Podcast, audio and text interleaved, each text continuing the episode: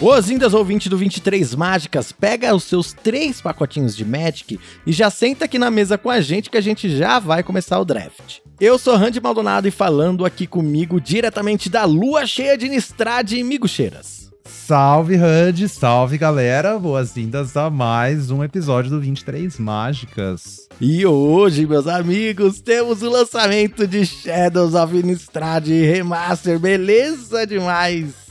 Que delícia, né? Pra quem ainda não tá por dentro, a edição saiu agora no Arena no último dia 21, na terça-feira. É um remix, né, das edições das edições Shadows over Innistrad, Lua Arcana, são edições de 2016. E aí fizeram aquele remix das duas na mesma linha de Kaladesh e Amonkhet que a gente já teve no Areninha, né? E essa vez tá incluindo também uma um tipo um arquivo místico ali, uma planilha bônus com as cartas da Innistrad original. Então tem bastante coisa nova entrando na arena e é esse formato aí que a gente vai jogar até o lançamento de Marcha da Máquina, próximas quatro semanas. Isso mesmo, inclusive o formato foi lançado hoje, no dia da gravação desse episódio aqui. E a gente teve tempo ali de jogar um draft cada um, né, Migs? Acho que foi isso? Isso, você jogou um draft, eu joguei um draft, draftei o segundo e joguei uma partida. E a gente parou pra fazer a gravação. Vamos comentar um pouquinho disso também. Antes da gente prosseguir, eu queria lembrar você, claro, de ranquear aqui o nosso podcast no seu agregador de áudio e seguir a gente nas redes sociais que ajuda a gente demais também. Então, 23 Mágicas no Twitter e no Instagram.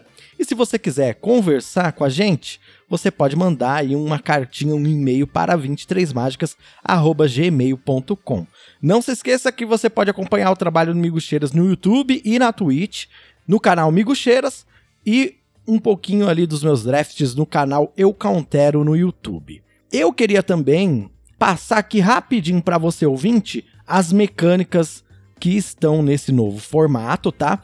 Esse episódio aqui não vai ser focado nelas, então eu vou passar só por cima, só para dizer que a gente não falou delas, né? Mas a gente não vai se aprofundar muito nisso, tá? Então rapidinho aqui, ó. Delírio. Cartas com delírio ganham efeitos adicionais se você tiver quatro tipos ou mais de cartas no seu cemitério, ou seja, criaturas, terrenos, feitiços, artefatos, etc. Então, delírio é uma coisa assim que tende a acontecer naturalmente com o jogo, né? Porque a gente tem as. Tem, tipo, as cartas no deck. Naturalmente, criaturas morrem, mágicas são castadas e tal. Só que delírio envolve também um pouquinho de, de deck building, né? De você se esforçar para botar os tipos diferentes.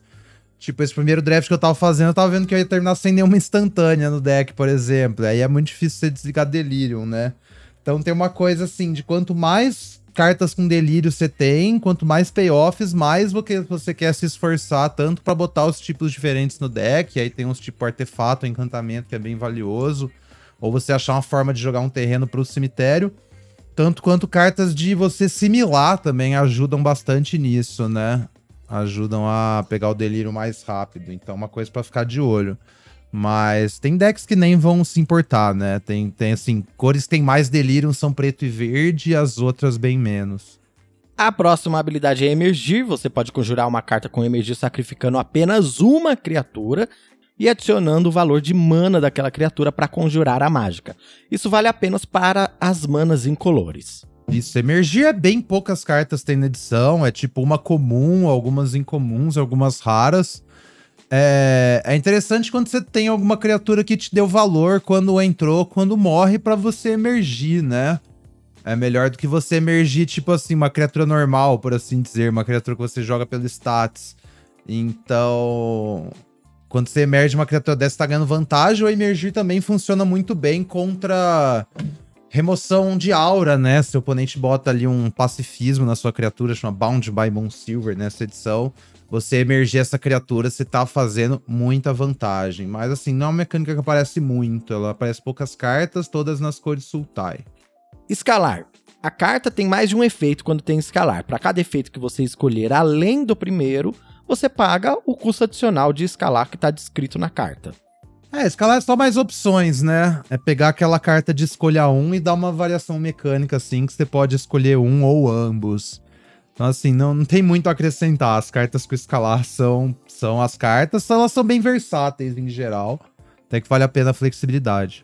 Esquivo. Criaturas com um poder maior que essa criatura não podem bloqueá-la. Lembrando então que criaturas com o mesmo poder conseguem bloquear normalmente. Esquivo é em inglês o Skulk, né? É, Skulk foi meio que um experimento falho da Wizards, né? Tentaram fazer essa mecânica para meio que suprir um espaço ali de design para criaturas azul, pro azul e preto ter uma mecânica de combate, né? Que se você reparar, ela não tem até hoje, né?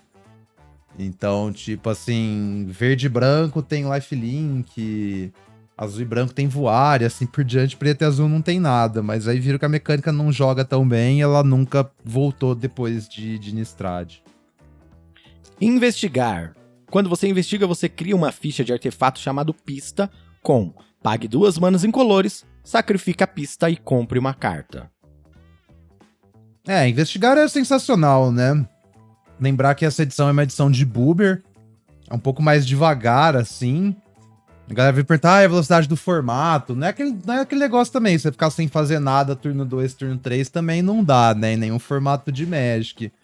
Mas, assim, se a gente visse uma carta com investigar em Firexia, por exemplo, ela não ia parecer muito boa, porque você teria que gastar tempo pra, pra estourar essa clue, né? Pra ganhar a sua carta. Aqui no Strade você tem tempo, assim, praticamente, em geral.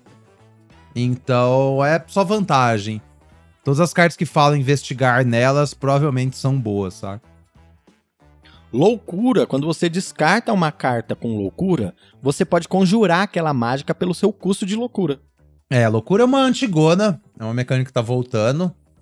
E permite umas coisas bem interessantes, assim, né? A primeira é que você pode, tipo, ganhar um desconto de mana. Então, as cartas com loucura, geralmente o custo de loucura é menor do que o custo normal, né? Então, se você dá um jeito de descartar ela, você consegue um desconto de mana. Você consegue fazer algum recurso. Então, por exemplo, a gente tem o Profeta Louco, que você pode virar descartar um card para comprar um card. Se você descarta um card com loucura, você tá basicamente só comprando um card, né? Porque você já castou. E o terceiro efeito, que é assim, é o mais poderoso, é o que faz a mecânica ficar absurda, é o negócio do flash, né? Porque quando você faz uma carta com loucura, ela é feita na hora que você descarta ela, então ela meio que ignora as restrições de, de timing da mágica, não tem essa. Se é um feitiço com loucura, você tem uma coisa que faz descartar no final do turno do seu oponente, você pode jogar aquele feitiço na hora que você descarta. Então, criaturas com loucura, Fica aquela coisa de seu oponente não sabe o que, você vai fazer no fim do turno, ou você tem mana aberta, o oponente não sabe se pode atacar, né? Porque você tem uma coisa para descartar na mesa. Então, loucura é muito legal nisso. Só que você tem que ter os enablers, né? Você tem que ter as cartas que fazem você descartar cartas da sua mão. E aí que entra o trabalho de montar ao redor da mecânica. Mas assim, se você tem bastante enabler, bastante carta de loucura, a mecânica é muito poderosa. E por último, mas não menos importante, transformar Várias cartas da edição são dupla face, como nós já vimos no Arena. Os lobisomens, entretanto, eles trigam individualmente, então não existe a mecânica de dia e noite. Cada lobisomem tem o seu próprio texto que, em todas as manutenções, se nenhuma mágica tiver sido conjurada no turno anterior, você transforma o lobisomem. E ele volta a ser humano se pelo menos duas mágicas foram conjuradas por uma mesma pessoa no turno anterior. É interessante reparar que Daybound e Nightbound, né? O dia e noite que a gente tinha, você meio que tinha uma restrição de ser só o próprio jogador, no caso. Aqui não tem isso. Então tem uma situação bem assim que se eu tenho alguns lobisomens, eu passo o turno para você sem fazer nada, porque eu quero que meus lobisomens transformem, e você vai lá e faz uma instantânea no final do meu turno, nada vai flipar. Isso é diferente do dia e noite que você meio que controlava o seu próprio turno como quisesse, né? Agora, nessa edição a gente tem que meio essa atenção, assim. Então, muita atenção quando você estiver jogando de lobisomens pra você meio que só tentar flipar eles, né? Passar sem fazer nada quando seu oponente não tem mana aberta, né? Porque se você passa sem fazer nada esperando flipar e aí seu oponente faz uma instantânea e tira seu turno inteiro, é bem ruim. Então, bem cuidado com isso. E atenção quando você estiver jogando contra lobisomens também. Lembra sempre, você pode interagir com esse com esse aspecto aí da transformação. Ah, é interessante lembrar também que eles nunca vão entrar no lado do verso, né? Que é uma coisa que acontecia para quem jogou com dia e noite. Se tava de noite, eles já entravam do lado de verso, mas esses aqui de Nistrad antiga, não. Cada lobisomem você tem que transformar ele individualmente, né? Perfeito, então. Então, esclarecidas as mecânicas aqui do novo formato, vamos abrir um pacotinho de Magic. Hum, cheirinho de carta nova é bom demais. Migs, estamos aqui com o nosso pacotinho de Magic aberto. Vamos começar aqui. A primeira carta dele é o Aparato Explosivo, um artefato de uma mana incolor que tem pague 3 manas incolores e vire, sacrifique o aparato explosivo, ele causa 2 pontos de dano a qualquer alvo. É, no geral, uma carta bem, bem fraquinha, né? É, em teoria vai em qualquer deck, então assim, qualquer deck tem acesso a um choque, mas é um choque de 4 mana. Pra mim, o valor maior dessa carta aí tá quando você vai se envolver nos decks que tá muito pesado no delírio, né? E aí, então você precisa de alguns artefatos no seu deck para ligar o delírio mais facilmente. E aí você consegue botar o aparato, mas idealmente você tá até milando o aparato, né? Você não tá nem baixando e sacrificando. Então, assim, é jogável em alguns decks, mas é uma carta que você não quer começar o draft, né? Mas o aparato eu vi, eu acabei vendo jogando, eu achei que até que consegue jogar sim, viu? Tem, como você disse, tem tempo para jogar nessa edição. E as tem tanta pouca remoção que as pequenas emoções, assim, às vezes acabam valendo um pouquinho a pena, sabe? E as criaturas, às vezes, têm um rate tão baixinho também. Tem criaturas muito fortes nessa edição. Mas eu joguei as partidas que eu joguei, algumas é, eu fiquei pensando, se o oponente retira uma dessas minhas criaturas aqui, eu já estaria numa posição muito difícil, sabe? É, talvez seja mais jogável mesmo, pela edição ser, ser um pouco mais devagar, né? Mas é, não, não empolga. é, mas lembrando também, você ouvinte, que essas impressões, especulações que nós estamos fazendo aqui é sem base nenhuma, tá? Qualquer pessoa que vier falar para você que sabe já o que fazer no formato, essa pessoa tá mentindo porque não dá para saber. É, a gente vai descobrindo, né? Agora, pô, nem joguei com as cartas, vou te falar qual que é o melhor arquétipo que a galera me perguntando, é complicado. Então, assim, a dica sempre é: joguem por si mesmos, né? Não tem jeito. Tipo, vai jogar e vai ver as coisas aí. Mas, enfim. A próxima carta é o Fluxo de Essência, uma mágica instantânea, uma mana azul. Exile a criatura alvo que você controla e depois devolva aquele card para o campo de batalha, sob controle de seu dono. Se for um espírito, ganha um marcador mais um mais um. É, uma trick razoávelzinha, né? Falar que eu. Esse primeiro draft que eu fiz, que a gente já comentou, tava jogando de Spirits, né? Eu terminei usando uma cópia disso e depois eu enfrentei um deck que tinha bastante remoção, até trouxe a segunda cópia do, do sideboard. Acho que assim, se você tá num, num deck que tem bastante espírito pra você ganhar em geral o valor do marcador, ou você tem umas criaturas com ZTBs, né? Então eu usei isso aí no. No, por exemplo, no anjo que. No anjo não, no espírito que dá mais zero mais um. E hum. aí, resetar também mais zero mais um, foi bem, é bem fofo, assim, mas é, é interessante. Então, pra você emboscar umas criaturas no combate, porque esse marcador é relevante também quando você vai entrar numa race e tal. Mas também nenhuma prioridade, você quer pegar na roleta de preferência essa carta. É, mas eu também achei ela legalzinha, assim. E muitos espíritos eles têm, né? Esse ETB, fazem alguma coisa quando entram no campo de batalha. Realmente pode ser uma peça que, que é legal, assim. Pode ser defensiva também, é interessante, legal. É, você pode, tipo, desvirar uma criatura que tá virada para comer uma criatura do seu oponente. Tem, tem bastante, bastante usos. Então, é uma carta bem versátil e barata. Próxima carta é Mirar Alto. Uma mana incolor, uma mana verde, uma mágica instantânea. Desire a criatura alvo. Ela recebe mais 2, mais 2 e ganha alcance, a habilidade secreta do Magic, até o final do turno. É, pra mim eu vivo falando a diferença entre 2 e 1 um mana quando você tá falando de trick, né? E tipo, então isso aí pega. Essa aí dá desvirar, dá alcance. Mas eu acho que é de preferência uma carta de side. Eu acho que você vai ter tricks melhores na, na edição, assim, pra você não precisar usar isso. Tipo, não vai ser muito ruim quando você usar, mas não, também não me empolga muito, não. É, uma cópia no deck até vai ali, mas não é algo que você quer priorizar muito mesmo, não. Mas não. é uma carta jogável, ok. Assim. Próxima carta é a Mutação Grotesca. Uma mana incolor e uma mana preta para mais uma mágica instantânea. A criatura alvo recebe mais 3 mais 1 e ganha vínculo com a vida até o final do turno. Essa é legal, hein? Então, só as trick vindo, né? Essa eu suponho que é bacana. Acabou de falar que trick de dois manos não é coisas, mas essa aí te dá life link, então você tá essencialmente ganhando um recurso, né? Quando você usa essa mágica. Você tá ganhando ali 5, 6, 7 de vida, né? Então, você não tá só dando um bônus pra sua criatura, você também tá ganhando um recurso que vai fazer diferença ali numa race. Vai te dar mais tempo no jogo.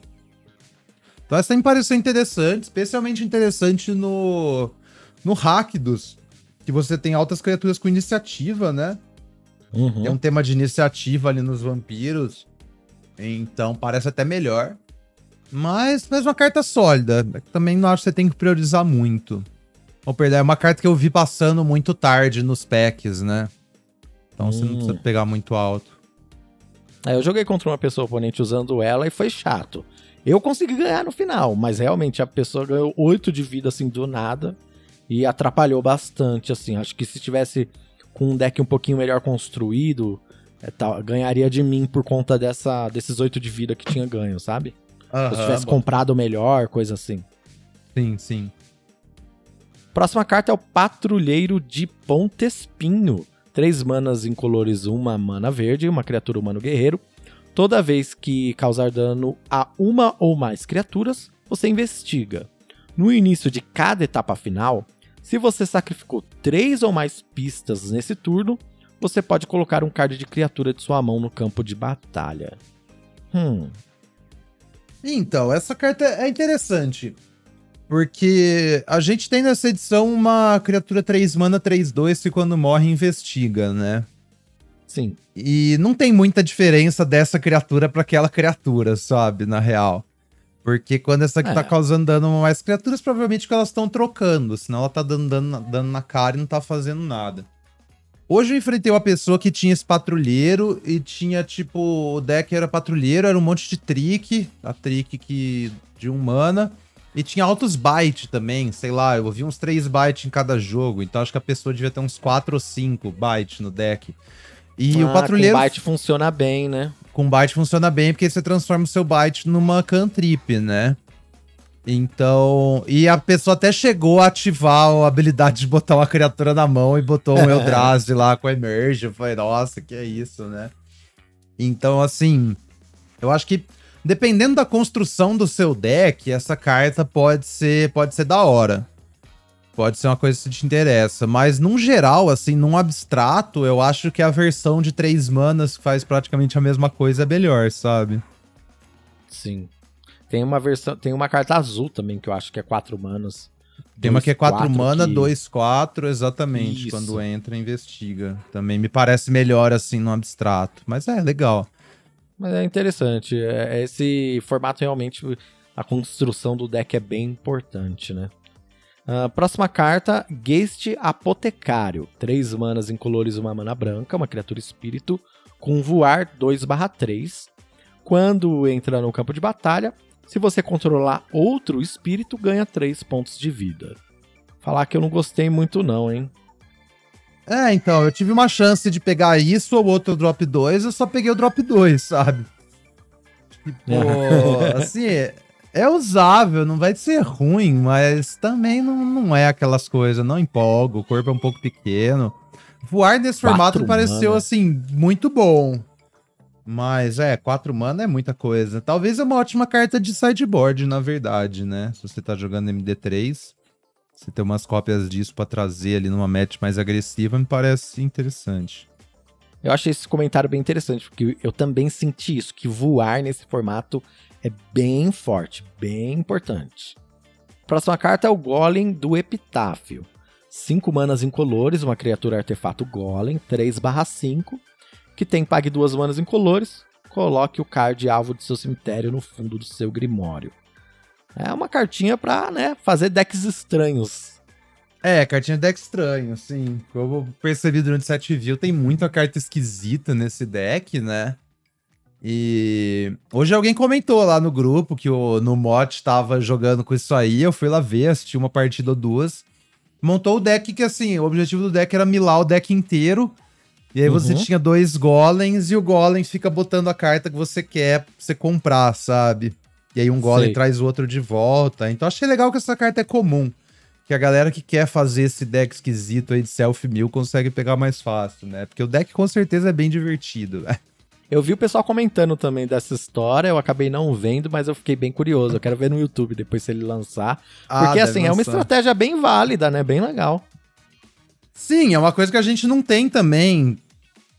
Todo formato, hoje em dia eu diria quase nenhum formato a gente tem esse deck de loop mais, né? Deck objetivo é tipo você ficar lupando o deck, comprando o deck inteiro e tal. A gente até tinha uma carta que fazia algo assim em Bro, mas ela nunca via jogo, né? Era uma vez em Nunca nunca. jogo. E Innistrad é um pouco mais, mais voltada pra isso. Acho que esse tipo de deck vai ser mais comum do que a gente encontra hoje em dia. E é um corpo legal, né? 3/5 até joga bem no formato, defende bem e tal. Sim, sim, sim. Próxima carta é o Cumprimento do Alquimista. Olá, ó, o Alquimista aí. Quatro manas incolores, uma mana vermelha, um feitiço.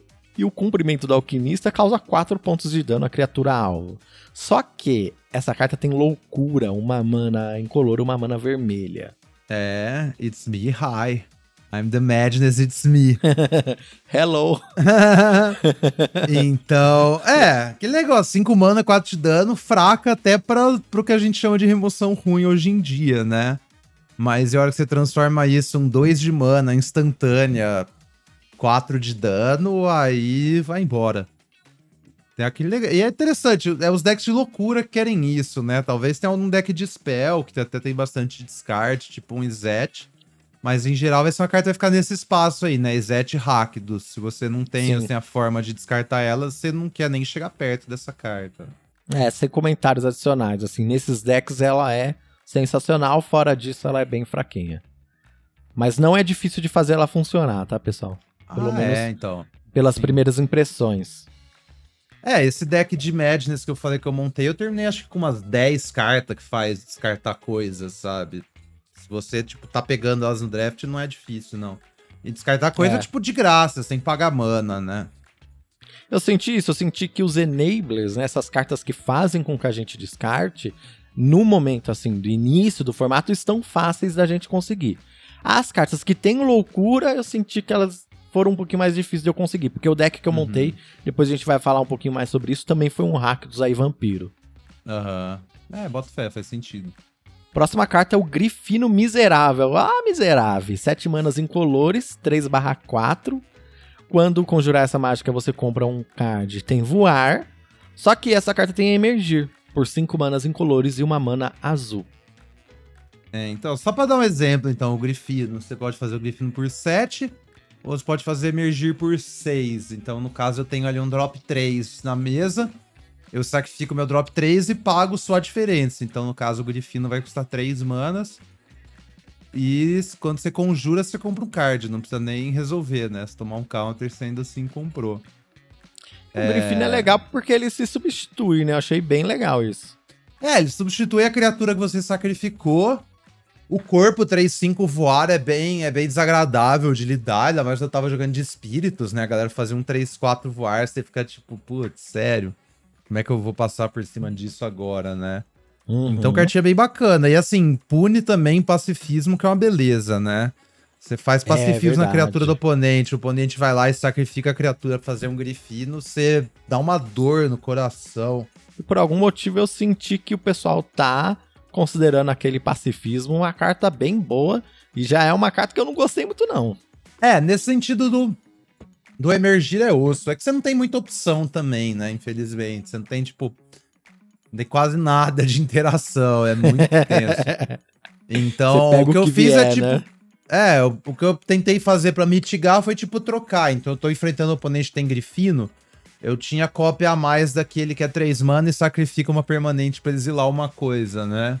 Aí eu dei uma Entendi. trocada, tipo, tira um pacifismo, bota uma dessa. Acho que tem uma coisa pra você ajustar, assim. Então você já tira os pacifismos, bota umas trick, tenta ganhar desse jeito, né? Dá pra você dar uma ajustada, assim. A não ser que você jogando melhor de um, mas aí sinto muito, né? Próxima carta é a nossa carta ah, da planilha dos- do, das sombras do passado, que é o Cutelo de Açougueiro. Um artefato equipamento de 3 manas, que tem equipar 3, e faz o seguinte: a criatura equipada recebe mais 3 mais 0. Enquanto a criatura equipada for um humano, ela também tem vínculo com a vida. Essa carta é insana. Essa carta é insana. Ela não vai estar aí semana que vem, né? Só essa semana. Então o tema do Shadows of the Past dessa semana é tipo tribal. E essa é a cartinha de, de humanos. Uma das, tem mais de uma. E é isso, é impossível de recear, né? Qualquer coisa que você bota, vira um. Vai bater igual um caminhão e não tem como recear essa carta. Tipo, a não ser que seu oponente tenha umas remoções instantâneas com time muito bom. O Cutelo vai, vai carregar o jogo. Aí é pegar Cutelo e pegar humanos e partir pro abraço. É isso mesmo, conseguir dar. E, e, e, a gente tem alguns humanos bem legais no formato, então funciona bem legal. Essa carta aqui eu vi ela em jogo e realmente assim, muito boa. A próxima carta é a Bruxa Amaldiçoada. 3 manas incolores, uma mana preta, uma criatura humano xamã, 4/2. As mágicas que seus oponentes conjuram que tem alvo essa carta, bruxa, custam um a menos para serem conjuradas. Beleza. Quando ela morre, ela volta para o campo de batalha transformada, anexada ao oponente alvo. Então, depois que a bruxa morre, ela volta como uma maldição. A maldição infecciosa, o encantamento ar, a maldição, encantar jogador. As mágicas que você conjura com o jogador encantado como alvo custam um a menos para conjurar. Essa parte acho que não faz muita diferença assim para carta, mas não. no início da manutenção daquele jogador ele perde um ponto de vida e você ganha um ponto de vida, que é um efeito bem interessante. É, acho que no geral ela é meio fraca e status meio esquisito, né? 4-2, tipo. Em teoria, se ficar na mesa, vai dando uns drain, mas achei bem devagar também, num geral, sabe? Essa bruxa não, não entendi qual que é a vibe. Eu quero ver ela em jogo para sacar qual que é o qual que é o, a extensão aí do dano, né, do drenzinho, mas não, não gostei muito não, assim, só de olhar. Ah, uma coisa interessante, eu queria saber de você, amigos, qual seria o seu pick das comuns que a gente comentou? Então, até antes do Cutelo, qual seria o seu pick? Uh, eu acho que tá pau a pau entre a remoção de loucura e o Grifino, viu? Acho que a minha primeira, minha primeira opção é uma das duas, o Grifino de Emergir. Acho que as outras não estão, assim, muito próximas dessas duas. São as duas melhor. Aí... Talvez eu iria no Grifino agora, só pra ter uma. pra ir tentando os arquétipos diferentes, né? Porque eu acabei de montar um Rakdos. É, aparentemente a remoção talvez seja mais fácil de usar, mas aí vai depender se você vai conseguir entrar nesse arquétipo. Mas, para ser mais flexível, eu também iria ou no Grifino ou até no Golem, viu? 5 manas ah, em colores é, 3, É, que eu acho que o Golem... Okay. O, Golem só vai jogar num deck específico e você quer ter os payoffs antes, sabe? Eu não botaria, eu não botaria o Golem em qualquer deck, assim, mesmo sendo incolor. Aí eu acho que no caso o Grifino é mais flexível é, do, que a, do que a remoção, porque aquele negócio que eu falei, a remoção vai em decks que você já tem o descarte, né? O Grifino, qualquer deck que você tenha criaturas e ilhas, você, você vai usar. Entendi, é verdade. Bem, então vamos para a próxima carta em comum, que é o Fragmento de Criptólito. Um artefato de 3 manas incolores, que entra no campo de batalha virado. E tem vira, adiciona uma mana de qualquer cor. Cada jogador perde um ponto de vida. Aí no início da sua manutenção, se cada um dos jogadores tiver 10 pontos de vida ou menos, você transforma essa carta na Aurora de Enraku, uma criatura Eldrazi Reflexo, 1/4, com voar e toque mortífero, e toda vez que ataca, cada oponente perde 3 pontos de vida. É esquisita também, hein? Esquisita, assim, eu vi bastante ela em jogo, hein? É mesmo? Nossa. E aí, alguém transformou isso aí? Eu vi ela umas cinco, uns cinco jogos. Tentei utilizar ela umas duas vezes, porque eu tinha draftado ela também. E uhum. nenhuma das pessoas conseguiu flipar essa carta nunca. é, então.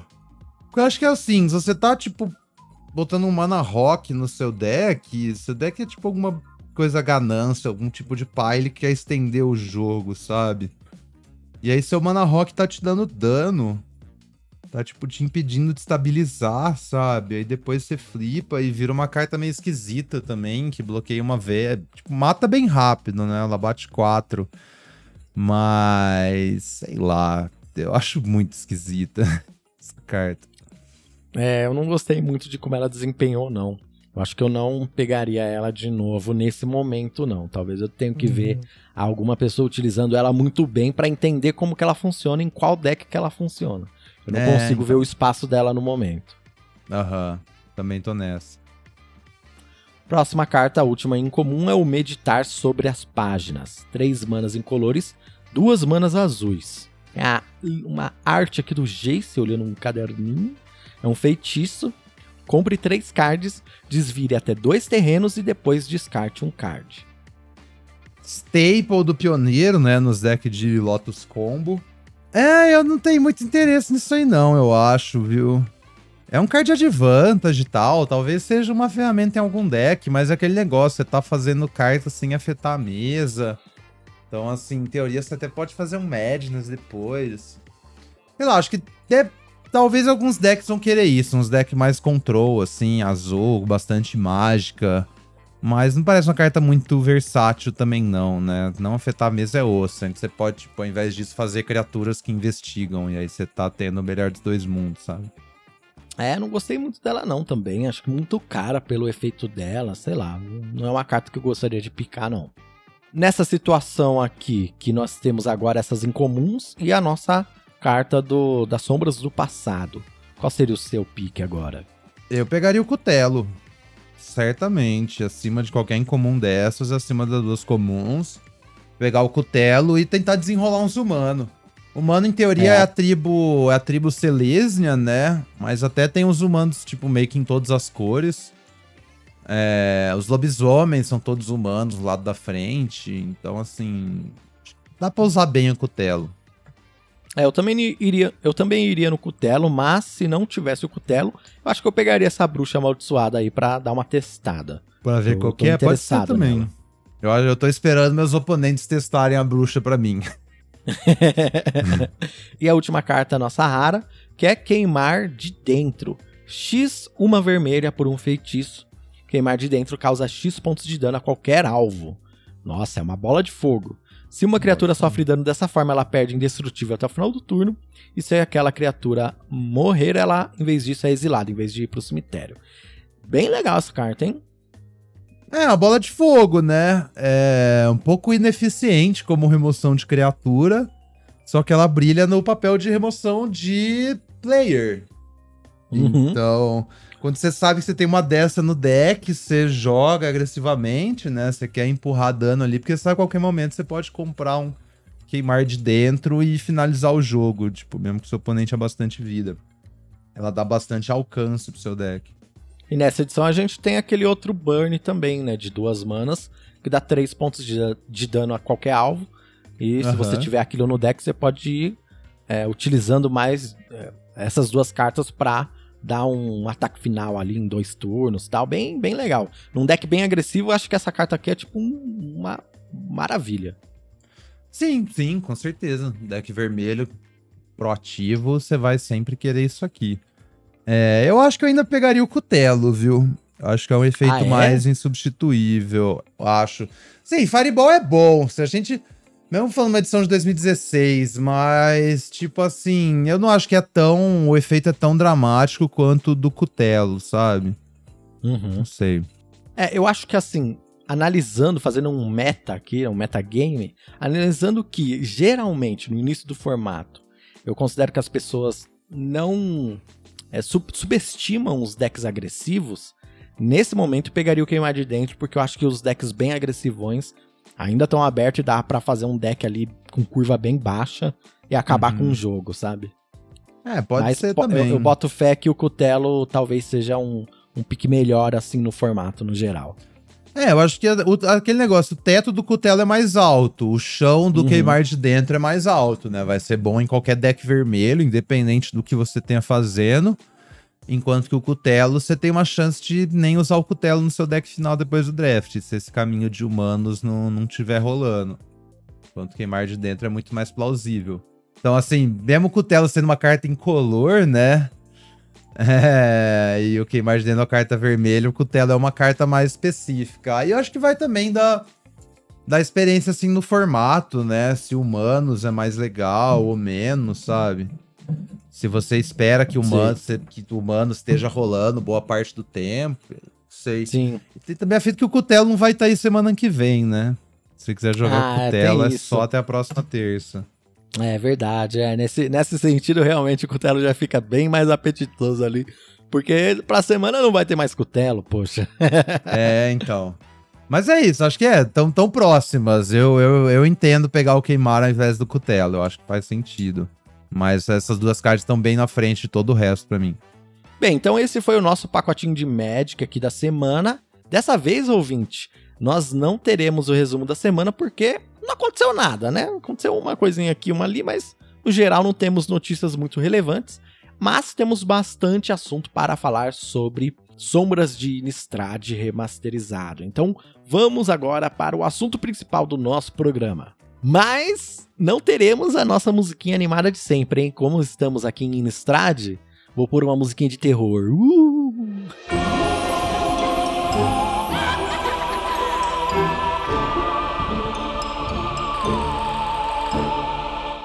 Então vamos lá, então, assunto principal.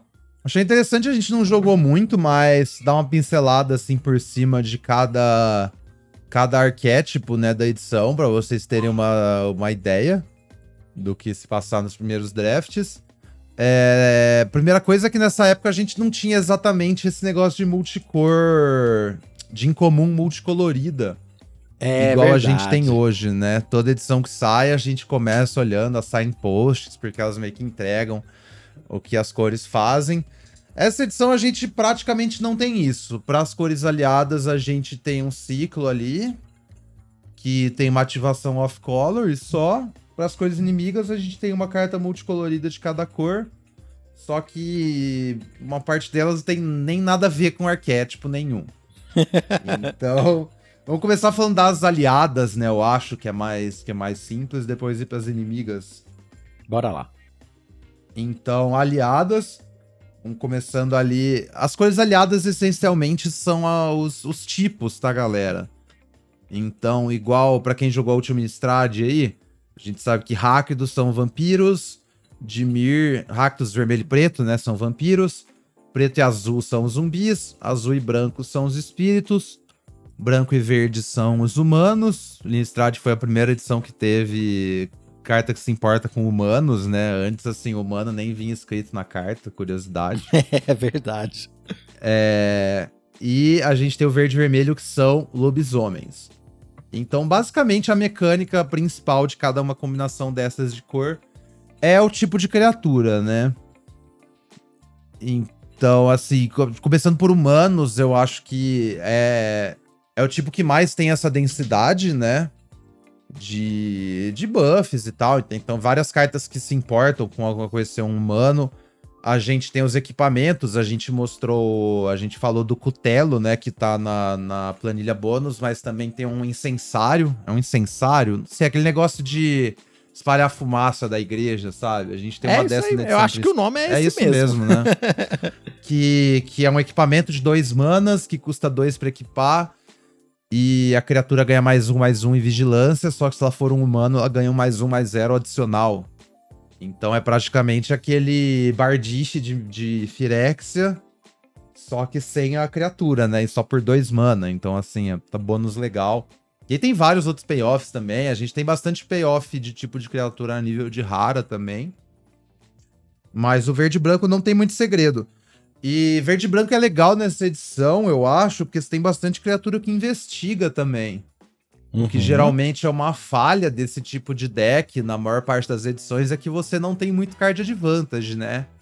Então você faz uma criatura ali na curva, você tem umas trickzinhas para empurrar o dano, umas interação, mas você espera que dê tudo certo. Porque se o jogo se estender muito e você começar a flodar, você não tem chance de voltar nenhuma, né? Você acaba perdendo o gás ali e não tem pra onde correr, né? Não tem pra onde correr. E aí não adianta reclamar, ah, é porque fui arenado, não sei o quê, porque é parte do jogo. Se você faz um deck é. que não tem card advantage, você tá uhum. pedindo para que isso aconteça com você. Sinto muito.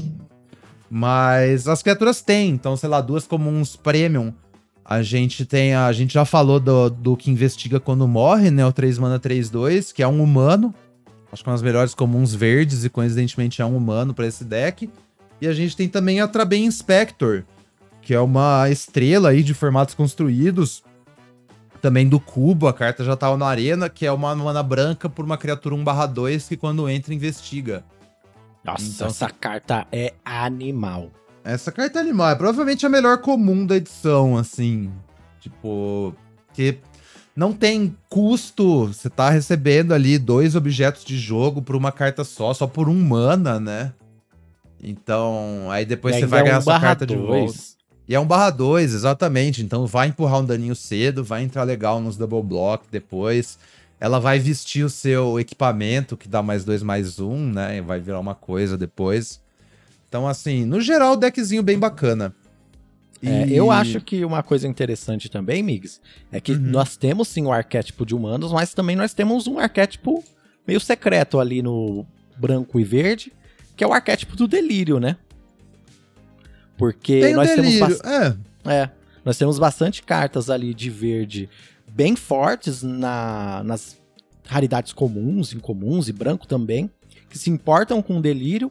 E o branco tem algumas remoções interessantes, assim, aquela mágica de três manas que você sacrifica uma permanente e exila uma criatura da pessoa oponente. Uhum. Então você consegue trigar o seu delírio no branco e verde e aproveitar dos payoffs ali é, então acho que é um arquétipo ali que dá para montar.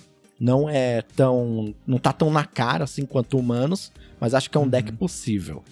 Sim, sim, com certeza é um tema, né? Até aquela Obsessive Skinner, que é um dos melhores payoffs de delírio a nível de comum, também é um humano, né? Então você tem algum overlap ali entre essas coisas. Eu boto fé que rola assim, eu não, não tinha pensado nisso, mas também tem um espírito branco, um barra 1, que é um excelente payoff de delírio. Isso. Que aí todo turno você pode virar uma criatura do seu oponente. Bacana, curti a ideia. É assim, não é. necessariamente, a gente falou de humanos, mas não necessariamente você vai ter os, os payoffs de humano no seu deck, né?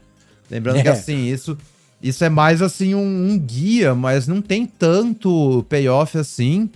Especialmente a hora que a gente virar a semana, porque o tema dessa primeira semana são esses lords tribais, né, e tal. Então, a hora que for pra segunda semana vai dar uma caída nisso. Esse pau, o deck vai ser até mais sobre delírio mesmo do que sobre humanos, né? A hora que perder o, o Cutelo e a, as outras cartas que estão nessa, nessa Shadows of the Past. Então vamos falar do próximo arquétipo aqui, os espíritos azórios. Muitas criaturinhas que tem ETB, muitas criaturinhas que voam também. Um arquétipo interessante. O que você acha dos espíritos dessa edição? É, o Espíritos tem. Acho que em questão de volume, você tem menos payoff que os humanos, né? Mas. Esse, esse azul e branco tá muito longe daqueles. Quando a gente pensa em azul e branco no draft, aquele tema bem clássico de voadores, sabe? Você tem umas criaturas né? que voam, você tem umas criaturas ali para defender o chão, você tem umas mágicas de tempo e umas interaçãozinhas, sabe? E, e ganha uhum. nisso, assim, entrando numa race e empurrando dano. Sim, é... dá um bounce ali, um bounce aqui já era. Exatamente. Como eu tava falando, foi o único deck que eu draftei, né? Consegui fazer um troféu de Spirits. Eu entrei nesse deck abrindo aquela anja que toda manutenção você pode devolver um, um espírito do cemitério pra mão. Uh, e fui embora. Fui pegando espírito afora. Me passaram mais os espíritos. E é bem isso, você tem um espírito que é um 3 mana 04 com defensor, que toda manutenção você dá vidência 1. Eu achei essa carta performou muito bem, assim, eu tipo, achei que tá legal. Porque ela Pô, essa... dá esse tempo, né, para você bloquear enquanto você ataca no ar. Então ali, turno 1 eu queria fazer um espírito, turno 2 um espírito, turno os dois voam, né? Turno 3 você botava esse bicho no chão para ir protegendo. E entrava numa race ali, usava uma remoção de forma pontual.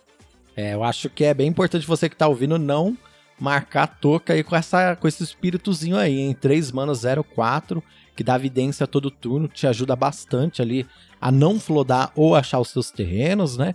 Então é uma uhum. cartinha que às vezes você pode achar que ela não é muito boa, mas ela trabalha bastante. Sim, e tem uma carta também que vai pegar muita gente agora no começo. Acho que eventualmente a galera vai ficar esperta, mas eu vou falar para você que tá ouvindo ficar de olho, que é um espírito branco, que é duas manas e uma branca. Ela é uma 2/3 com flash. E quando entra, suas outras criaturas ganham mais zero, mais um até o final do turno. O que Da isso aí hora, faz é no da começo hora. do jogo. É, então. Assim, eu peguei gente todo jogo com essa carta. Porque ela é muito osso, porque você passa com mana aberta. Seu oponente não pode atacar com 2-2, porque você pode ter isso e comer o 2-2. Uhum. E se você, se você fez um 2-2 no turno 2, seu oponente fez um 2-2 no turno 2, turno 3 você faz um terreno e ataca. Se o oponente bloquear, você também vai fazer ela e fazer o seu 2-2 comer a criatura do seu oponente, saca? Exatamente. Nossa, Então, essa assim, carta ela é bem boa mesmo. é ótima no ataque, na defesa. Acho que a hora que a galera tiver ligada, parar de entrar nela, ela piora um pouco, mas também não é assim como se você pudesse meio que jogar ao redor dela muito eficientemente, né? Porque, tipo, você vai não atacar, sabe? É, o que, Você que vai você vai falar? fazer? Você tem que testar, né? É, meu oponente tem mana aberta, eu vou não atacar, então, sei lá, talvez a existência dessa criatura melhore um pouco tricks, né? Coisas que te façam poder atacar pra cima dela e não tomar a punição dela, sabe? Aqui, achei a escudeira de Drogskull. Essa é a Isso. cartinha que a gente tá falando aqui. E aí é preencher sua curva com, com as criaturas que você arrumar. Você vai ter umas remoção que você puder arrumar, os pacifismos. Tem uma carta que é um. um Tolarian Gazer, né? Que chama Arrastar para Baixo, que é duas azuis, um feitiço que devolve uma criatura pra mão do dono e compra uma carta. Então, Pô, uma carta também que você também quer nesse tipo de deck. É, No Shadows of the Past, você tem um espírito que dá mais um, mais um pra todos os espíritos Hexproofs. Também tem um que dá mais um, mais zero pra todos os espíritos. Então também vai vai nesse sentido aí. Não tem muito erro, não. É, o que eu acho que dá pra fazer também nesse arquétipo é um teminha de flash, né? Hum, é verdade, muitos espíritos têm flash. Que pode ser usado contra os lobisomens, né? Sim, sim, piorar a vida de quem tá jogando de lobisomem. Mas vários espíritos têm flash, então até tem um deck que você usa uns counter, dependendo da build. Aí acho que é mais o, o nicho, assim, né? Mais comumente você vai usar, fazer tipo flyers, defesa no chão. E não tem erro, mas dá pra ir pro espaço de flash também. Então vamos para o próximo arquétipo, que é o Dimir, que teoricamente é um arquétipo sobre zumbis. Ou não? Como é que funciona isso? É, eu acho que na prática, se pegar todos, o, o Dimir é o mais, é o mais, assim, fraquinho. Não tenho muito payoff de zumbi muito bom, pelo menos a nível de comum em comum. A carta Signpost da cor é tipo, é um zumbi mó caro, 4 mana, 1 1, que entra, põe um 2-2, sabe? Não é muito assim a carta aqui do coisas. Shadows of the Past também não é lá grandes coisas, né? É, também. Se pegar os Lord Shadows of the Past também é uma piorzinha. Então, assim, tem alguns zumbis raros, muito fortes. Inclusive, o Tribal de Zumbi ganhou um Pro Tour na época, no Construído, né? Então, assim, tem muito zumbi bom a nível de raro, payoffs legais. Mas acho que a nível de comum em comum não tem muita coisa. Esse pau B é mais um deckzão de. Esse deck de controle e valor mesmo, sabe? Uhum. Você tem umas criaturas que investiga, você tem umas cartas de emerge, você tem umas cartas preta de valor também, bastante recursão.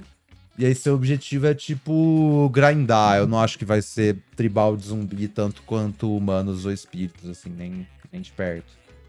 É, finalizar o jogo ali com algumas cartas poderosas, ou no azul ou no preto, né? O azul tem aquela carta que é erguer-se das marés, 5 manas, uma azul, e cria uma ficha de criatura zumbi para cada carta de mágica instantânea ou feitiço do seu cemitério. Que pode até ser um finisher ali de um deck de Mir Control, talvez. Não sei, eu tô curioso É. pra, pra ver como é que vai funcionar isso.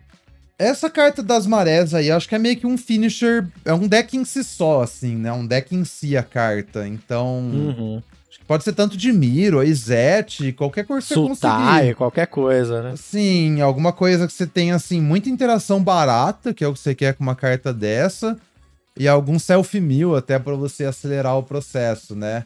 Mas é tipo a Serpentine Curve em, em Strixhaven, por exemplo. Isso. É o verdade. seu Dimir de Strixhaven é o quê? É uma pilha de interação com aí uma hora até a hora que você faz um bicho 10-10, 15-15, sabe? Eu acho que esse deck de, de Nistrad é a mesma coisa. Você vai ter interação, interação, comprar carta, interagir, até o momento que você faz o Rise e essa carta ganha o jogo pra você. Beleza, então vamos pro próximo arquétipo. Rakdos vampirescos loucos. É, loucura, loucura, loucura, meu. é. Rakdos é isso. Tem, tem tanto esse tema de vampiros, né?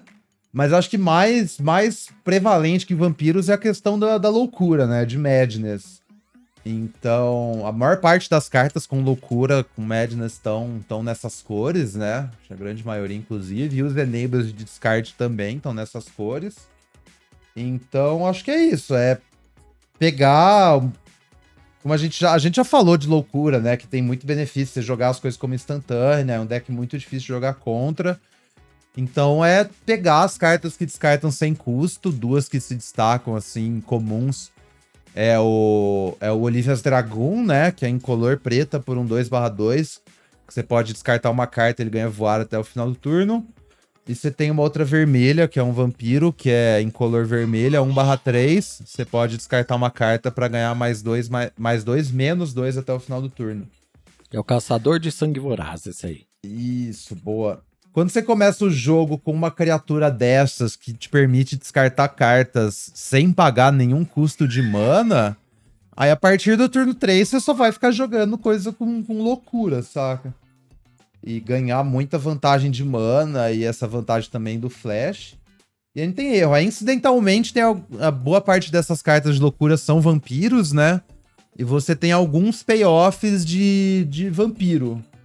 Mas eu não acho que assim é o mais importante. Dá pra você fazer um deck preto e vermelho sem nenhum tema tribal de vampiro, assim, só na questão da loucura mesmo. É, lembrando que assim, eu só sei o nome das cartas porque eu tô olhando, tá, pessoal? Eu não decorei tudo, não.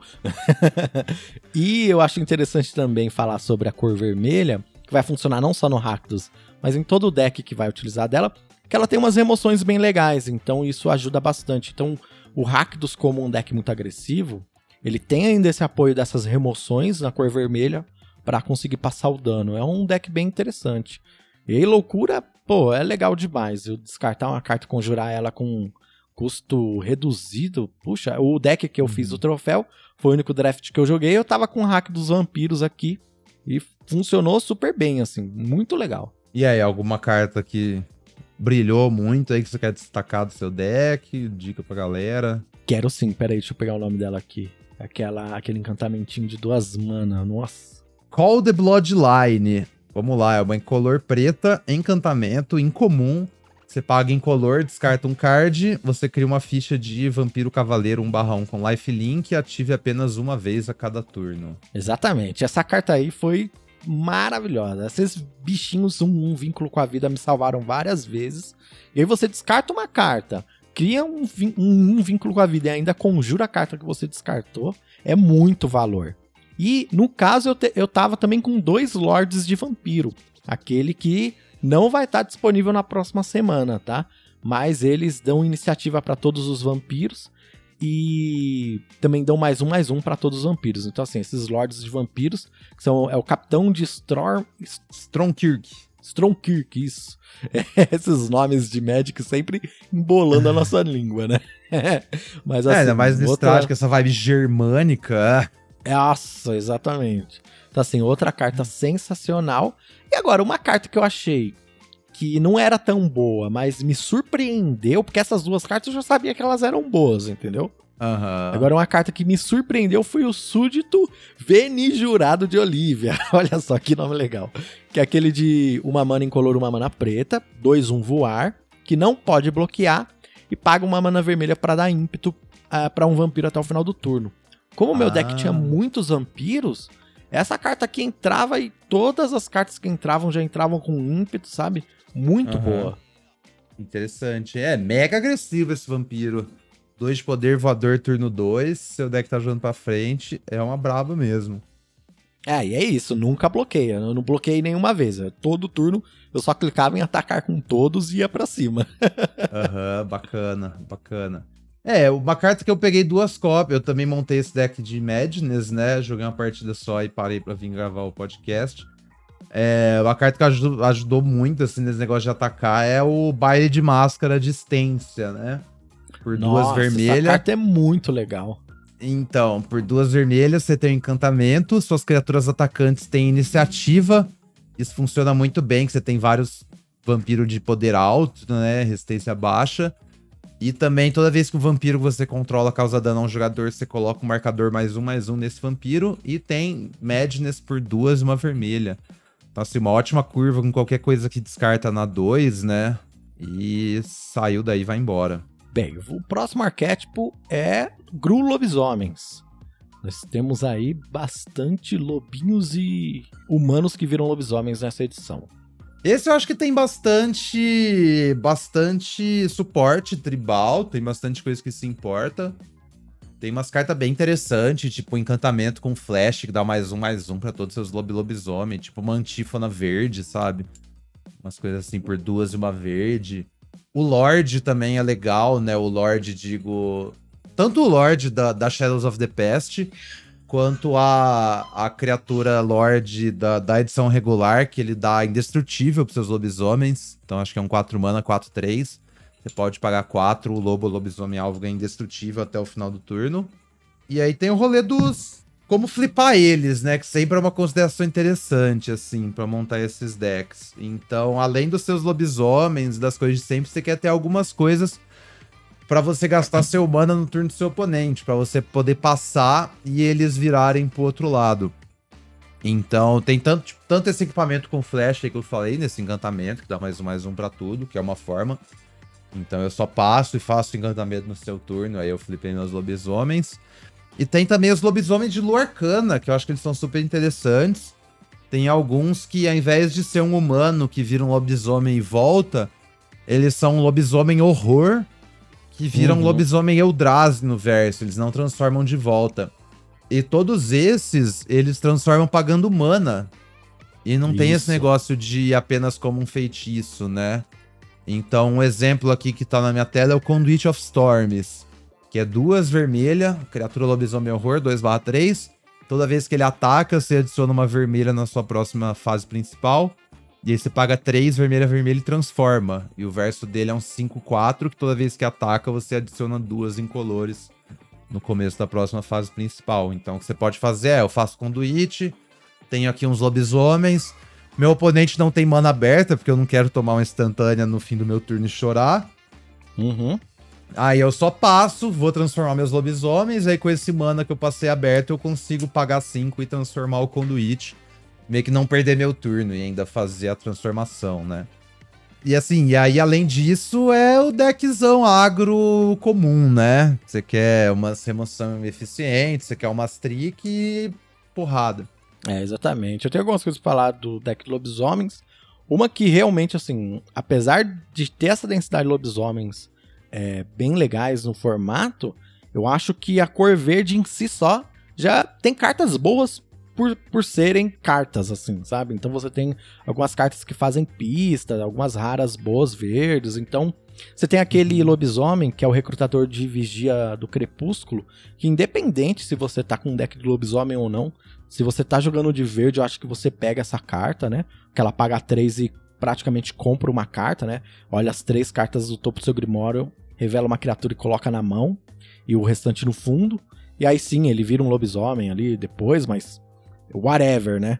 Você tem várias cartas verdes bem legais na edição para ajudar esse deck. Eu achei bem interessante. Uhum. É, essa aí que você falou é provavelmente melhor em comum do formato, né? Funciona muito é, bem, então. tipo, vai te pegar carta e vai te ajudar a flipar também, né? Seus lobisomens, então... Mas é, como você falou, é boa em qualquer deck verde, insana. E a gente tem também algumas coisas como o Lenhador do Interior, que é um drop 2, que pode virar um lobisomem 4-2 atropelar. Então, assim, é muito importante, né? Ter drop 2 nessa edição, porque se alguém faz isso aqui no turno 2 e você não responde com nenhuma mágica, você praticamente perdeu o jogo, né? Então, é, fica de olho vai aí. Vai flipar, sim, vai flipar. Tem um drop 1 vermelho também, que tem um efeito bem similar, né? Que é um mano 1. É, versão ameaçar 2-2 também, bota bastante pressão nesse sentido. Sem falar na rara, que. A rara que bota ficha, o prefeito de Avabrook, que é uma rara do Shadows uhum. of the uhum. Past, que também é um lobisomem de 2 mana. Porque o verso ele é um 3-3 que bota um 3-3 todo turno. É assim, palhaçada total. É, tipo, ó, Guardiã da Alcateia, duas manas incolores, duas manas verdes. 4-3 lampejo. E quando entra no campo de batalha, você pode descartar um terreno. Se você fizer isso, você cria um lobo 2-2. Essa carta é animal, tipo, ela funciona no deck de lobisomem? Funciona. Mas ela funciona em qualquer deck verde, sabe? Eu achei que, que verde tem essa particularidade bem interessante. Mas é, fazer um lobisomem turno 2, lobisomem turno 3, turno 4 você passa e faz essa loba aí no turno do seu oponente, nossa, você é uma bela curva. E como você disse que os lobisomens trigam e aí você pode passar o turno para transformar tal. Esse é um formato que no geral a gameplay é muito importante, né? Todo formato é, claro, mas tem muitas coisinhas pequenas nesse formato aqui que a gente às vezes acaba passando desapercebido e a gente acaba fazendo muita misplay. Pelo menos foi o que eu percebi. Eu fiz algumas misplays, vi os oponentes fazendo, sabe?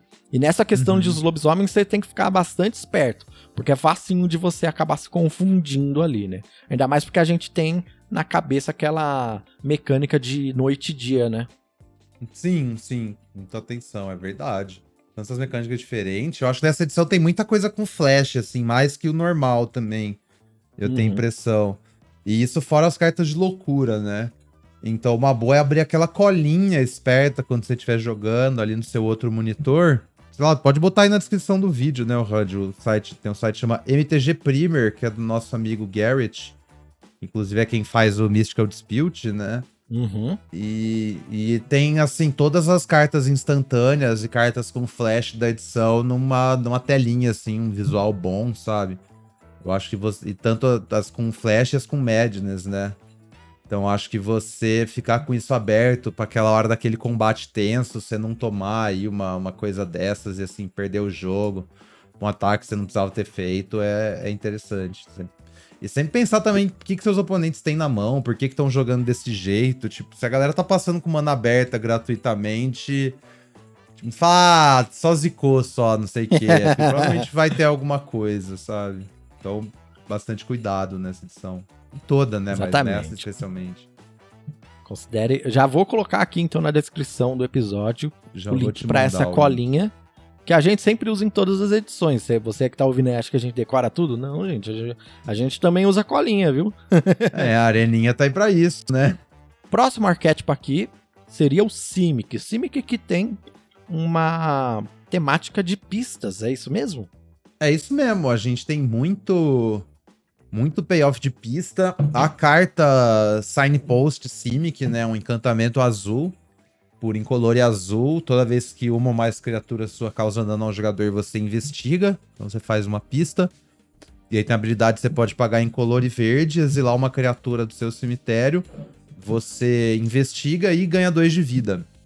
Nossa, e aí tem uma investigação em andamento, o nome dessa carta. Insano, investigação em andamento, boa. E aí tem uma série também de incomuns que se importam com, com isso, né? A gente falou. Eu falei que eu enfrentei o oponente que tinha o bicho quando causa dano faz pista, então tinha vários bytes, então fazia um monte de pista. Você uhum. tem a trick verde, que é um mana. É, você cria uma pista e a criatura ganha mais um, mais um para cada pista que você controla. Eu acho que é outra carta bem chave, que vai te permitir interagir ali e ainda fazer um card advantage. E você tem o. Acho que o payoff, o que você usa para matar, no caso, tem uma criatura que é 2 mana, 2, 3. Ah, 3 mana, desculpa, é duas, uma verde, 2, 3. Toda vez que você sacrifica uma permanente, você bota um marcador nela. Então toda a sua pista cresce o bicho e ele finaliza o jogo para você. Ah, você é uma arvorezinha, né? Isso, acho que é elemental planta, alguma coisa assim. O card advantage que você faz é, é desumano, é disgusting. Você vê aquela pilha de pista assim, então tem que ganhar o jogo muito rápido, porque senão a pessoa que tá de cima que vai te enterrar em cartas, sabe? Porque todas as cartas fazem mais pistas. Então você fica comprando mais cartas, nunca fica sem gás. E esse encantamento é especialmente chave, né? A investigação em, em andamento, porque ele te dá vida também. Que é uma coisa que é um problema quando você tá fazendo um deck assim, focado em comprar carta, é você tomar muito dano cedo e acabar não conseguindo estabilizar, né? Mas o fato dele também, além de te dar carta, te dar vida, deixa o deck muito completo. Tem uma topeira também, que se não me engano, acho que é 3 mana, 2, 3. Quando você sacrifica uma pista, você ganha 3 de vida, que também é outra carta Isso. fenomenal nesse sentido. É a topeira do cemitério. Ela é 2, 4 ainda, é mais forte ainda. Olha só. Ela é 3 manas, 2 barra 4. Nossa, animal. Inclusive, nesse deck de pista, eu já tô sonhando aqui exatamente com essas três cartas aí: investigação e andamento. A toupeira, Mas essa cartinha aqui, ó, que é a minha preferida, hein? Lembranças fugazes, Migs. Duas manas, uma azul, encantamento. Quando entrar no campo de batalha, você investiga. E toda vez que você sacrifica uma pista, o jogador alvo tritura três cards. Ah, tá. Quer ganhar no mil. Enquanto faz, Eu quero ganhar no pista. mil. Oponente sádico lá que fica. Aham. Mila aí três cartas, vai. É, é legal que esse deck de pista funciona muito bem como o deck de mil também, né? Se pensar que a gente comentou lá o Golem no deck do Numote, tem Uhum. bastante overlap entre essas coisas, né? Você tem um encantamento que toda vez que você estoura a pista, você também faz o bicho 1 barra 1. E você tem essa carta Self Mill, você pode similar primeiro, até você Uhum. achar os seus golem com esse encantamento que você falou, e depois, na hora que você achou o golem, lupou infinito, você começa a milar seu oponente, tipo um deck de catches combo, assim. É, se dá aquela estabilizada, né? O oponente É. não consegue fazer mais nada. E aí é só milar o oponente até a morte. É só milar o oponente. A galera vai conceder antes, provavelmente, né? Mas o sonho tá aí pra ser vivido. Vou tentar, eu vou tentar. Próximo arquétipo, Golgari. Golgari que temos aí um tema de delírio, né? Que a gente já tinha comentado antes, que pode ser feito também no Selesnia. É isso. O Golgar acho que a gente tem mais a maior densidade, né? De coisa de delírio. Eu enfrentei um deck de, um deck de delírio bem bom. Agora há pouco, logo antes da gente começar a gravar. É, eu vi, essa, essa match aí foi bad mesmo, porque o oponente tava com um deck insano de delírio. É, então, o oponente fez Green Flayer na 2, né? Que é uma mítica, agora é rara, que é um 2-2, que quando tem atropelar, quando causa dano você faz vigiar 3, e você tem delírio ele vira um 4-4. Aí eu falei, bom, eu vou desenvolver minha mesa. Não é possível que o oponente faça delírio 4 a partir do nada, né, no turno 2. então eu vou desenvolver, no próximo turno eu uso uma remoção, já começo a pressionar. Gente, Sim. simplesmente eu nem lembro o que, que foi que fez e, tipo, já tinha flipado. Ah, foi aquele. Foi, acho que é um 2 mana, Semila 3. Foi o receptáculo da nascença, eu acho. Ah, não foi esse daí. É, ou receptáculo grapple. Então, assim, o receptáculo você. Você olha quatro, aí pega uma e põe na mão, e o resto vai pro cemitério. O, o, o grapple with the pest, você mila três, pega um e põe na mão. Então, assim, essas coisas enchem muito rápido. Aí você vê que a pessoa construiu o deck corretamente, porque ela tem múltiplos artefatos, tem instantâneas, tem feitiços, então tem encantamento. Você vê que tem coisas bastante tipo diferente pra fazer um turbo Delirium, né? E aí tem uns payoffs, tipo o Obsessive Skinner que a gente falou, que é o 2 mana 1 1. Quando entra, bota um marcador numa criatura. E aí, se você tiver delírio, todo turno bota um marcador numa criatura. Ele vira tipo a Luminar que áspera, saca? Nossa, essa carta Então. também é insana. E ela é comum, né? Interessante isso, que ela é comum, então você pode ter múltiplos no seu deck. Pode ter fácil. é. Essa pessoa que eu enfrentei devia ter umas 3, 4, velho. Nossa. Então, assim.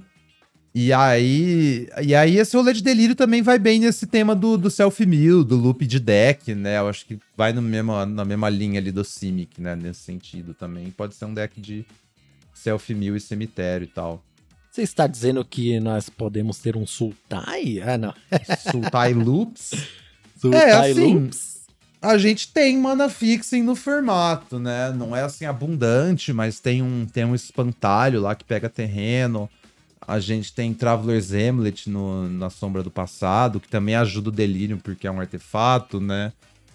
A gente tem um monte de coisa. Tem uma aura também, que faz seu terreno da mana de qualquer cor e investiga, que também não é uma carta ruim pra fixing. Então, acho que assim, existe sim esses deck verde, multicolor, control, de 3 a 5 cores, um monte de carta esquisita. Eu acho que isso aí com certeza tem, sim. É, a, ma- a maioria do mana fixing dessa edição tá focado no verde mesmo, né? Como quase Sim. sempre, né? Mas você tem algumas coisinhas ali em outras cores também, né? Ah, dá pra fazer multicolor, sim. Sim, é respondendo inclusive a dúvida do Renato Ruiz, que marcou a gente lá no Twitter, que pediu pra gente falar sobre fixing e multicolor. Depois a gente pode até dar um espacinho maior sobre isso. Mas no geral, assim, resumindo, é que dá sim pra splashar e dá sim pra fazer uns decks de três cores, porque tem um fixing legal aí na edição. E Uhum. como a edição é um tiquinho mais lenta, É, lembrando, não quer dizer que você não precise colocar algum drop 2 na mesa. Mas a edição é um pouquinho mais lenta, você consegue desenvolver a mesa ali. Mas voltando pro Golgari. Ah, o Golgari acho que é isso mesmo. Tem mais algum. É, né? Não, o Lorde não é muito bom, né? Aquele que tem uma planta que é. Ah, é? Composto Golgari. É o Salgueiro do Luto. Uma mana incolor, uma preta, uma verde, 3, 2 ímpeto. E o delírio faz com que as criaturas com poder igual ou inferior a 2 não podem bloquear nesse turno. Quando entra no campo de batalha, né? Um ETB. É um Lorde mais ou menos, né? Sei lá. É, não, é tipo. sei lá, a gente falou que as cartas nem. Essa edição nem tem signpost. E é nesse sentido mesmo. Até as cartas douradas que tem, assim, tem nada a ver com. uma criatura 3-2 ímpeto, sabe? É um deck de grind, recursão, e aí lança um 3-2 ímpeto. Realmente não tem, tipo, assim, nada com nada. Faz nenhum sentido, né? Quem é. sabe você consegue fazer alguma coisa, algum deck com isso, mas sei lá, não parece que faz muito sentido, não. Sim. Próximo arquétipo, o Orzhov. Qual que é a temática do Orzhov? Eu tô por fora. Bom, a carta dourada incomum é aquela carta do Soren desfazendo a vacina, ó, chama Gishin Making. Que era uhum. até uma rara na. Era uma rara em Lua Arcana, virou. Em Shadows, né? Virou uma incomum. Ah, pode escrever, pode escrever. Que é incolor, preta, branca, instantânea. Você exila permanente alvo que não seja terreno e você perde 3 de vida. Então, tipo assim. É, é, é, ruim, não. É uma remoção de qualquer coisa. 3 de vida é um pouco custoso, mas é instantânea. Mas o problema é que assim, a gente não tem tema nenhum rolando, né? Então, sei lá, algumas hipóteses. Eu acho que você pode ir pro caminho do delírio, como você falou também de Selesnya e de Golgari. Mas acho que nem isso também, na real, porque os melhores payoffs são verde, né? Então. É, não sei. Honestamente, eu não entendi o que, que essas coisas estão fazendo. Tipo, não sei se tem um deck aí, sabe? Ou se vai ser assim. Ah, eu peguei um monte de carta branca, elas são, sei lá, eu tenho um monte de carta branca no tema de humano e achei umas rara preta aqui que eu vou botar, sabe? Tipo, abrir um é, Não sei também. Tô perdido, não sei se dá pra fazer um deck humano, se dá pra fazer um deck de sacrifício, talvez. É, porque não. Um delírio, não sei, tá? É, branco é muito agro, preto é muito, tipo, mais suporte, grind, mais control, sabe? As cores não se mistura bem, velho. Não tem nenhuma mecânica overlap. Não tem nenhum tipo de criatura em comum, sabe? É muito estranho mesmo. Não tem, assim, suporte pra essas cores. Essa é a fita. Então, você que tá ouvindo aí, se você descobrir, conta pra gente. conta pra gente. Mas acho que é isso. É tipo, eu montei um deck quase mono white e abri um Zanguiche de um making, alguma rara preta, sabe? Uhum. Assim, não tem, não tem segredo, porque não tem nada lá mesmo. Próximo arquétipo nosso aqui Boros, mais um arquétipo que tá meio solto aí, né? Não tem muito uma direção. Agro. Agro, é. A carta Signpost é Ride Down. Também no mesmo, na mesma linha da última. Ride Down é uma instantânea por branca vermelha. Você destrói a criatura alvo bloqueadora. Todas as criaturas que ela bloqueou esse turno ganham atropelar até o final do turno. Então, assim, carta bacana. Boa remoção. Carta boa. Super sólida. Uhum. Carta muito boa. Mas eu acho que vai na mesma linha, porque as cores não tem muita sinergia, sabe? Tipo, branco, esse negócio de humano, é, ou espírito. Aí você vai ver vermelho, é tipo, tem muita madness, mas branco não descarta carta. Tem o rolê de spells também, mas branco também não tem quase nenhuma mágica. Aí acho que termina caindo nesse mesmo caminho. Então, assim, você montou um quase mono red spells, botou uma. Abriu os ride down ou vice-versa, sabe? Uma coisa que montou um deck quase mono white, botou umas cartas vermelhas de alegre. É, não tem muitos mais comentários sobre Boros, não. É, é isso, é agro. É tentar curva baixa, bater e tenta ganhar aí. Tenta conjurar um ride down e, e dar dano na cara das pessoas oponentes. Próximo arquétipo é o Izzet. Izzet já tem um tema um pouquinho mais definido, que é o famoso Izzet Spells. Izzet Spells, uma curiosidade. Hoje em dia, tipo, edição sim, edição não, o tema do Izzet é Spells, né? Uhum. O Arcana foi a primeira edição que o tema do Zet foi Spells, praticamente. Olha Não só, que legal. Nessa... Da hora, né? Uhum. E... Antes era o quê? O que, a... que, que, rolava no Izzet? Qualquer coisa. É, que não tinha tanto arquétipo assim, né? Tão forte igual é. a gente tem, sabe? Tipo... Verdade. E. Não, acho que falei do Arcana meio errado. Na verdade, no Strade original já tinha esse rolê já de spells, né? Ah, então, sim, ele vem de Innistrad original, entendi. É. Então, assim, Izete tem um rolê tanto de. Tipo, esse rolê de spells. A, a, a Incomum é uma criatura 4 manas, que acho que é 1/3, se eu não me engano, tem voar. E toda vez que você conjura uma instantânea feitiço, ela ganha mais 3 mais 0 até o final do turno. Passa bastante dano, mas é um pouquinho pesada para conjurar, né? É, super frágil, mas se você desvira com ela, você dá um caminhão de dano, né? Tem até um combo que você consegue dar 20 de dano com ela e duas cartas. Hum, é verdade, eu sei quais são. É Fúria Liberta, duas manas incoloridas, uma vermelha, ela, a criatura ganha mais um, mais um, e golpe duplo até o final do turno. E a outra é a Ímpeto de Adrenalina, uma mana vermelha, a criatura alvo recebe mais dois, mais um e ganha atropelar até o final do turno. Aí você Boa. faz a sua Ember Cleave em casa. É, então, sim, já ia queria interessante que ver esse gancho para comentar dessas duas cartas que elas são faça sua própria Embercleave, né? Você tem uma trick que dá golpe duplo, uma trick que dá atropelar, você pode combinar as duas. Talvez seja um o Boro, seja esse deck, né? Que você tem umas criaturas brancas eficientes e combina com sua Embercleave. Mas enfim, é que se você desvira com esse com esse bicho aí e faz essa trick, são exatamente 20 de dano, saca? Exatamente. Porque aí é um do poder do bicho, mais dois triggers dá 7, mais a primeira trick 9, mais a de golpe duplo 10, voar, atropelar, golpe duplo, vai embora. Então, acho que tem tanto um deck assim, que é tipo um deck de prowess, que aí você tem umas criaturas com prowess nessa edição, né? Você tem uma criatura azul que é 3 mana, 2, 3 prowess, e pode pagar uma azul para dar mais um, menos um até o final do turno. Sim, então, assim, um zumbizinho bem legal essa bloquear. carta. É, sim. E aí você tem uma trick também que dá por dois mana, dá menos 4, menos 0 e você investiga. Então também fica muito chato de bloquear quando você tem esses bichos na mesa, né? Você ganha praticamente todo o combate. Então você uhum. pode, tanto nesse sentido aí, de algumas criaturas e umas interação e meio ganhar no prowess no combate, quanto eu vejo o deck puro spells mesmo, sabe? Zet full control que tá passando um monte de remoção vermelha. Você vai pegar a carta que compra carta, remoção e a Uns sua kill azul. condition. É, tudo, todas essas coisas desse tipo. E a sua kill condition é aquele, é aquela carta que bota ficha de zumbi, né? O Rise from the Tides, que aí você paga 6 manas, você vai fazer 7, 8, 9 fichas de zumbi, saca? Então, eu acho que também tem esse deck quase sem criatura aí, que é tipo o Dimir de, de Strixhaven. Eu acho que o arquétipo vai fazer melhor esse papel é o, é o Izet. É, e aí dá pra usar também o Termo Alquimista, né? Que é, antigamente era comum, virou incomum e se manteve incomum. Que é aquele uhum. duas manas 03 defensor que causa um ponto de dano a cada oponente. E quando você conjura uma spell, né, ele, ele desvira. Ele desvira. Sim, acho que nessas versões mais, mais burn, mais agressiva, é uma boa mesmo.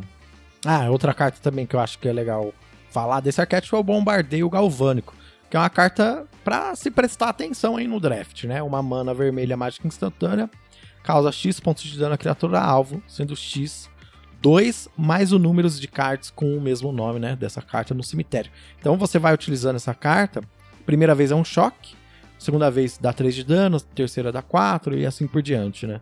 Sim, especialmente se seu plano é jogar com um deck de controle essas remoção baratas são super úteis, né? Que garante que você não vai morrer muito cedo.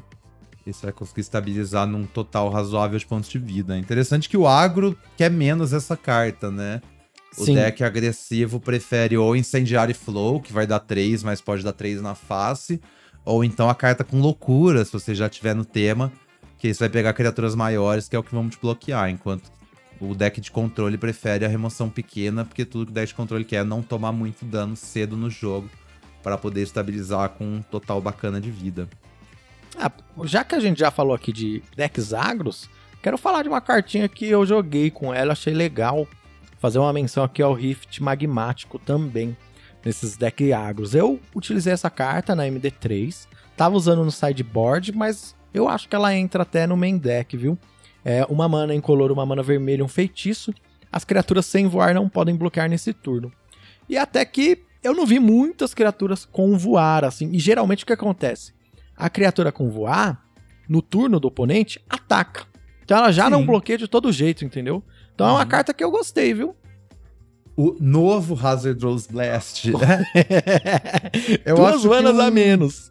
É, então. Eu acho que um ponto interessante é que ela acho que encaixa legal naturalmente nesses decks de, de loucura.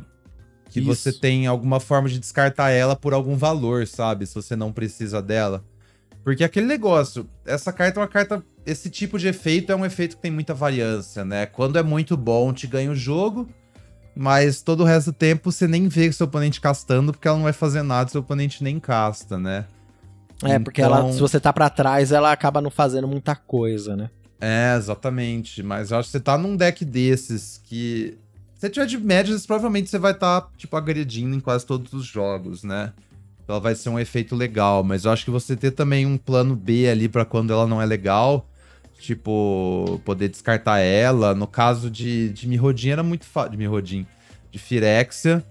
A gente tinha o Action Engraver para descartar o Hazardous Blast, né? Uma coisa nesse sentido. Então, você tem algumas cartas que permitem lutear ela embora também no nessa edição em Listrade. São cartas que você ia querer também de todo jeito, porque elas ligam seus Madness, né? Então fica aí a ideia. Uma forma Perfeito, é. interessante é... de utilizar essa carta. E até peço desculpas aí para as pessoas que eu falei que essa carta não me parecia muito boa. Agora ela me parece muito boa. Bem, próximo arquétipo aqui é o. Peraí, qual que é o próximo? Acabou? Não, não tem próximo. A gente já ah, deu a acabou? volta inteira. é. Bem, amigos, então nós acabamos aqui os arquétipos, hein?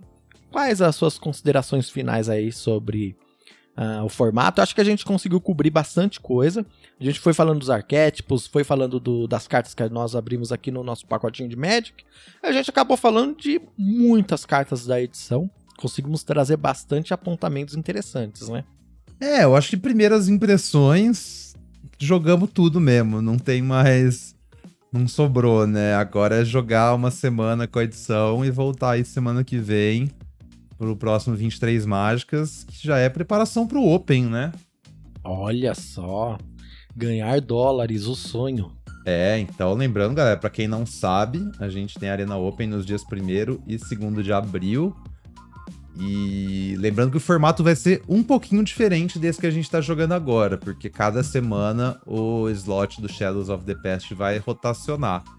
Uhum. Mas não percam que semana que vem a gente tá aí com mais um episódio do 23 Mágicas para falar sobre o que a gente aprendeu nessa semana e falar sobre também essas cartas aí do, do Shadows of the Past da semana que vem. Exatamente. Se você ficou com alguma dúvida, entre em contato com a gente. Ou manda uma cartinha aqui só pra criticar, fazer uma sugestão, elogiar, bater um papo em 23mágicas.gmail.com. Tá legal? A gente se vê na próxima semana. Obrigado, hein, amigos, pelo dia de hoje. Eu que agradeço, Randy. Valeu e valeu, galera que acompanha a gente. Até a próxima. Até, pessoal!